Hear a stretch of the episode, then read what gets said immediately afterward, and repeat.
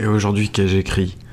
Ne lisais-je pas plutôt euh, Éléments d'épistémologie, Karl Hempel. Alors, analyse d'un cas. Pour illustrer de façon simple certains aspects importants de la recherche dans les sciences, prenons les travaux de Semmelweis sur la fièvre puerpérale.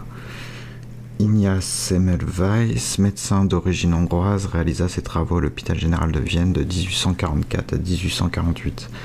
Comme médecin attaché à l'un de deux services d'obstétrique, le premier de l'hôpital, il se tourmentait de voir qu'un pourcentage élevé des femmes qui y accouchaient contractaient une infection grave et souvent fatale, connue sous le nom de fièvre puerpérale.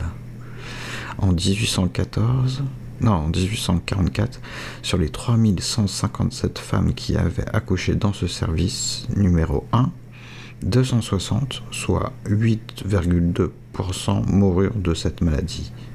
En 1845, le taux de mortalité fut de 6,4% et en 1846, il atteignit 11,4%. C'est bon. Cela manquerait de poésie, hein, mais qu'est-ce donc que la poésie? Y a-t-il du poétique en dehors du poème? Comme il y aurait euh, du philosophique en dehors de la philosophie, de l'artistique en dehors de l'art, enfin vous avez compris. Et qu'ai-je écrit encore? Je n'ai pas lu tant que ça, pas beaucoup plus. Je me vide la tête, euh, ou elle se vide d'elle-même. J'oublie tout. Euh, ce matin, à 8h30, non, 14, 4h30, j'étais assis. Qu'ai-je fait? L'ombre kaléidoscopique et le reflet azuréen. C'était tout mélangé dans ma mémoire. La page de Baudelaire ou celle d'Apollinaire, c'était du pareil au même. Qu'il pleuve, qu'il fasse froid ou que le ciel soit clair, c'est identique dans la différence. Quand je pense qu'un jour je me crus savant, c'était il y a longtemps, j'étais jeune. J'étais dans l'attente de quelque chose de plus grand, euh, de plus beau, comme une affirmation, comme quand on dit euh, qu'il faut passer à l'action, que c'est nécessaire.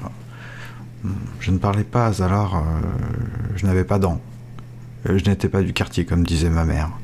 Mais des décennies entières, et l'eau passe sous les ponts, comme dit le poète, j'attends encore.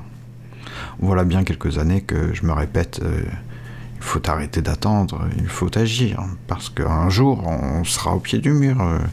Je n'aurai plus le loisir euh, de me le dire. Et je ne serai pas prêt, comme aujourd'hui. Hein. La vie, c'est comme un livre. Euh. Alors, je suis confiné et je joue à un jeu qui s'appelle euh, The Longing, le désir, l'attente, septembre en attendant, quoi. Ah, je ne trépigne pas, non, bah, ne montre aucun signe d'impatience, et c'est grave, c'est ça qui est grave, voilà, qui est désolant.